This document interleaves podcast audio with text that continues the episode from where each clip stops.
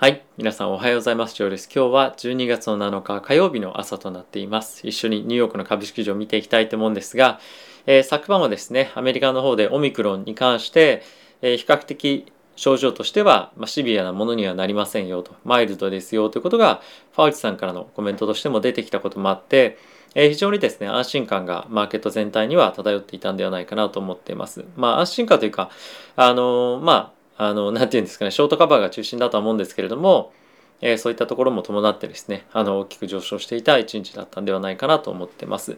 で、えーこれで市場の懸念としてなくなったというわけではなくて、やはり今後、アメリカとしては、えー注目していかなければいけないのは、今後のテーパリングの加速のスピードだったりとか、あとは金利の、え利上げのタイミングというところが今後は焦点になってくるかと思います。で、えそれのタイミングでやっぱり重要なのは、アメリカの経済が今回オミクロンの不安がある程度なくなった中でどれぐらい成長していけるかっていうことだと思うんですよね。でやっぱりマーケットとしてはこれまでかなりハト派的な印象をパウエル議長から受けてきていた。金融緩和の縮小に向けてそんなに積極的ではない印象を受けていたにもかかわらず、まあ、今回それが、まあ、あの手のひら返しをされたような形になっていると。でただし今回今後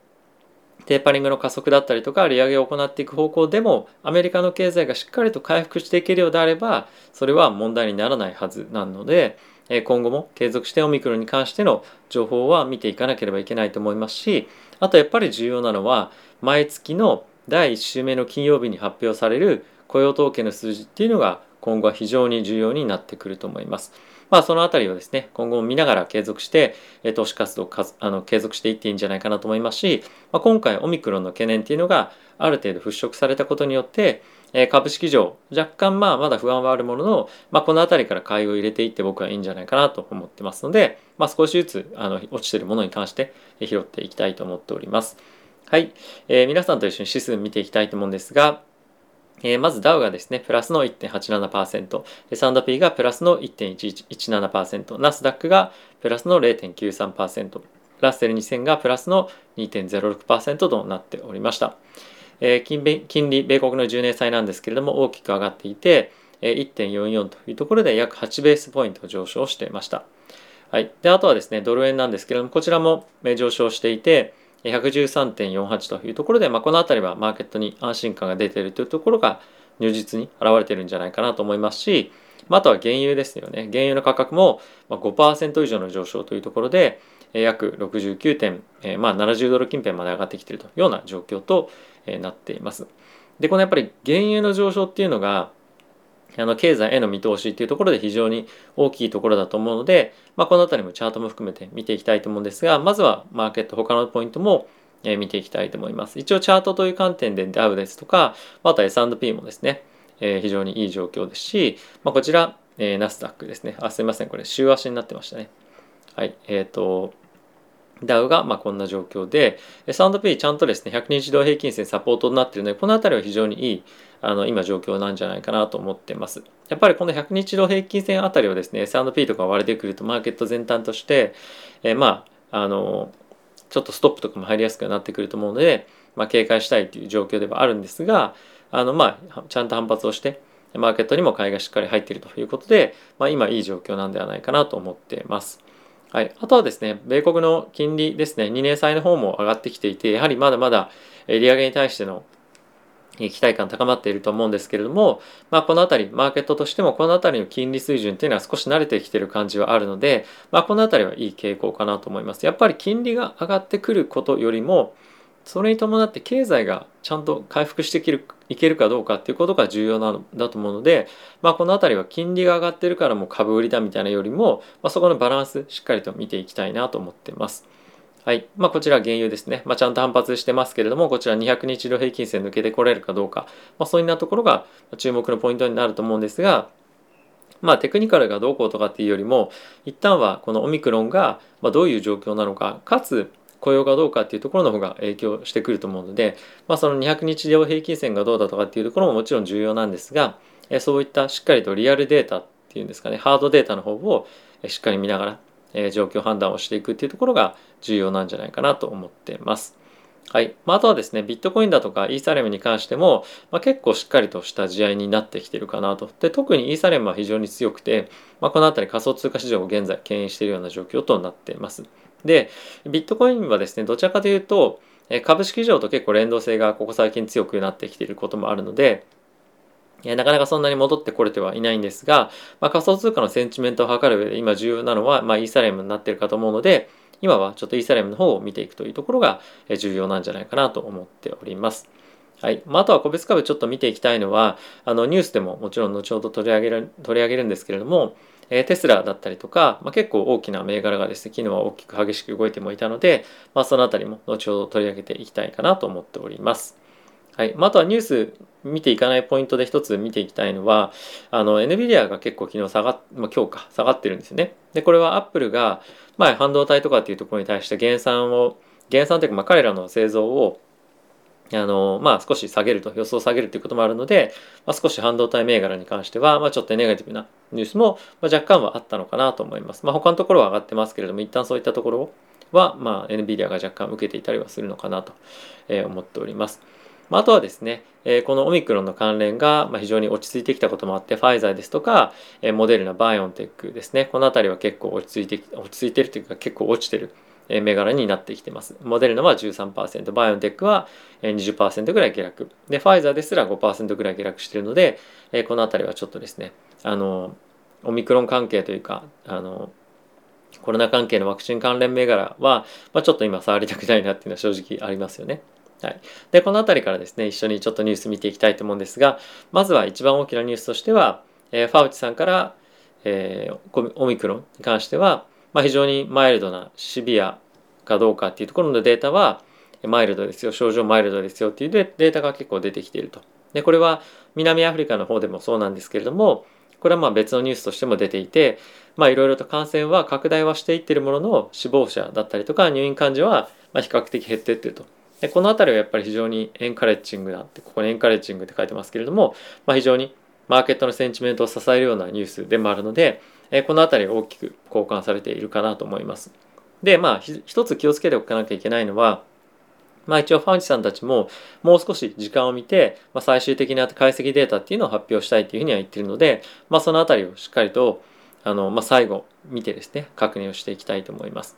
はい、あとはウォール・ストリート・ジャーナルのえー、記事見ていきたいと思うんですけれどもやはりですねあのこちら書いてある通りオイル原油の上昇っていうのが非常にこのマーケットのセンチメントだったりとか今後の今後の経済の見通しっていうのを、まあ、今ものすごく注視しているような反映しているようなものになっているのでこの辺りをしっかり見ておきたいかなと思っています。はい、あとはですね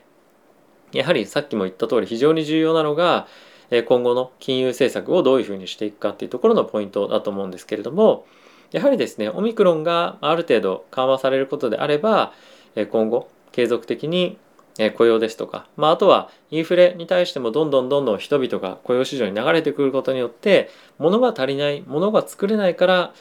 えー、市場に提供されないんですとかあとは物が運べないから、えー、市場に商品が提供されないという状況は改善をしていくと思うので、まあ、今後はそういったところもある程度ある程度解消されていくんじゃないかなと思ってます。ただし、その一方で、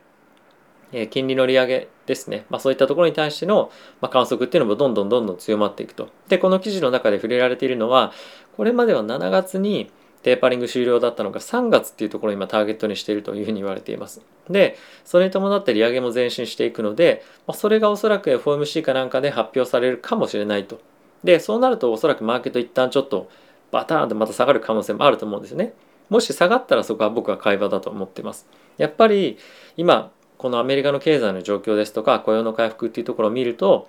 前回雇用統計弱いっていうふうに言われてましたが、まあ、しっかりと着実に回復してるっていう状況ではあると思うので、まあ、この辺りを長期的に見てみるとまだ右肩上がりに回復してくるようであれば、えー、今後の経済成長成長がある程度約束されたものになると思うので、まあ、そんなに利上げですとかテーパーリングの速度が速くなるに関して心配する必要はないっていう状況が、まあ、後々になってみると来るんじゃないかなと思ってます。まあ、この辺りはちょっとわからない予測ではあるんですけれども、まあ、僕はそういうふうに見てるので、えしっかりこの辺りで、えー、ガツンと買うよりもちょこちょこと状況を見ながら買っていきたいと思います。はい、あとはですねニューヨークの方で、えー、今後ですねワクチンのマンデート、まあ、いわゆるそのワクチンの接種義務化が今後もう正式に施行されますよということが発表されてました。で、これアメリカで初のですね、あの州単位でのワクチンマンデートのワクチンの義務化の施行なんですけれども、まあ、これがなんとですね子供に対しても、えー、義務化っていうのが進むんですね5歳から11歳の子供でも、えー、ワクチン接種しなさいよと。でとそうは言ったもののどういうふうに誰がこの辺りの規制を監督して調査してでかつ、まあ、罰則も含めてですけれどもやっていくかっていうのはまだ全然クリアになってないんですよね。なのでこれが本当に施行されてどういうふうにやっていくのかっていうのがわからない中で結構市場としては混乱してるのかなと思いますしやっぱりワクチン打ちたくないよっていう人たちがじゃあこれでどういうふうにしていくか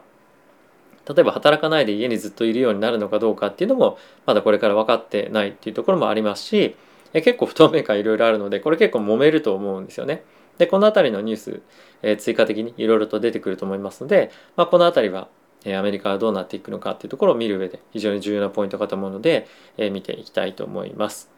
はい。あとはですね、えっ、ー、と、ブルームバーグの方に行きたいと思います。はい、引き続き今のニュースですね、ニューヨークがワクチンマンデート義務化っていうのを今後やっていきますよというのがニュースとして出ていました。で、今日テスラ、えー、マーケット全般的に上がっていたにもかかわらず下がっているんですけれども、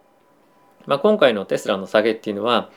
えー、アメリカのですね SEC だったかな？が、えー、テスラを調査しますと。でその理由なんですけれどもソーラーパネルのビジネスの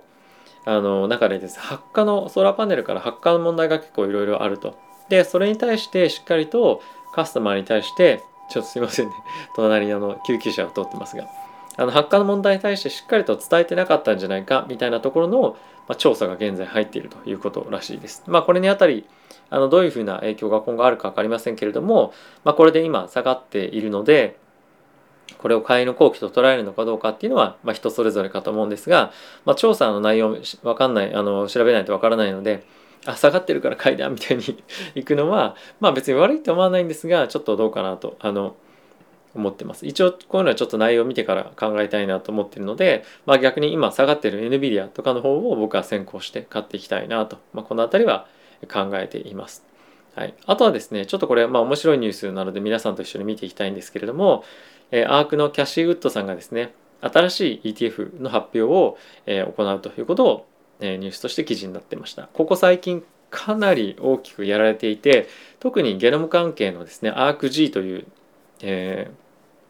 ー、ETF に関しては年初来多分40%ぐらいですかね下落しているかもしれませんで、えーと今回このキャシーさんがやるファンドなんですけれどもえティッカーシンボルがですね CTRU というものになって ARC トランスペアレンシー ETF というものになっています。で、もうすぐにですね、これあの取引できるようになるそうなんですが、水曜日ですね。で、この内容がどういうものになるかっていうと、えっ、ー、と、SG、あ、ESG の関連銘柄に投資していくっていうところにまあ若干近いかなと思ってます。えーと、ギャンブルだったりとかお酒とかあとは石油関連の銘柄には投資しないそれ以外のなので、まあ、主にテック関係だと思うんですけれども、まあ、それ以外の全般みたいな感じで、え、投資をしていくそうですと。でまだまだやっぱりアークのキャシーさんに関しては非常にブランド力っていうところもあるので資金が十分集まるかなと思うんですけれども、まあ、ここでですね、まあ、起死回生の、えーまあ、ファンドのパフォーマンスっていうのを見せてほしいなとちょっとあの応援しているような感じでもあるので一応取り上げさせていただきました。はい、で、えー、他なんですけれども、まあ、結構ですね仮想通貨の関連のニュース結構出てきているかなと。えー、思います。まあこれは特にどれかっていうわけじゃないんですけれども、まあ、結構ですねここ最近は株式上との仮想通貨の相関っていうのが非常に強くなってきていて、えー、この辺りはやっぱりマクロの要因が非常に重要視されてきてるサインだなと思ってます。でその一方で、えー、さっきも言った通りイーサリアムのパフォーマンスが良くなってきてるっていうのはこれ結構やっぱり面白いなと思っていてこれいかにやっぱり NFT とかの需要への、注目がやっぱり高くなってるかっていうことだと思うんですよね。やっぱりこの NFT を投資だったりとか、え、売却いろいろする上でイーサリアムっていうのが必要になってくると。でこれやっぱりエコシステムの中で、まあ、イーサリアムっていうのがやっぱりどれだけ、えー、まあ本当に実需として必要になるのかどうかっていうところも、まあ、そうですしあとはやっぱり市場としてビットコインが今後インフレヘッジのために買われるというよりも実際はイーサリアムなんじゃないかっていう議論も出てきていますと。でこれはいろいろとまあ別のチャンネルでもご説明しているのでえもしご興味ある方はですねえ仮想通貨チャンネルの方を見ていただきたいんですけれどもえ今後はビットコインよりも機関投資家からの注目がイーサリアムが非常に高いんですね。なので今後は仮想通貨の中でもえかなり、ま、その資金の移動っていうところでも以前とは違ったあの流れが出てくるかと思うのでえその辺りも注目していきたいと思いますしえそういったところの影響があの株式市場にも今後影響してくるかと思うのでその辺りはですね、まあ、どっちかだけ見るとかっていうよりもやっぱり両方見ながら見ていくとよりマーケットを理解する上で非常に、ま、役立つんじゃないかなないのかなと思うので、まあ、いいかなと思っております。はい。まあ、あとはですね、えー、オミクロン関連ではまだあるんですけれども、一応フランスの方で、えー、都市の封鎖や外出禁止令とかっていうのは必要ないですよねっていうのがフランスから出ていますと。はい。まあ、あとは、えー、これはですね、あの、まあ、別のちょちょっとニュースかもしれませんが、アメリカのクルーズで、クラスターが出ましたと。オミクロン感染の疑いもありますよっていうのが出ていました。で、こういうのを見ると、やっぱりその、密の中での非常に長く、え過ごす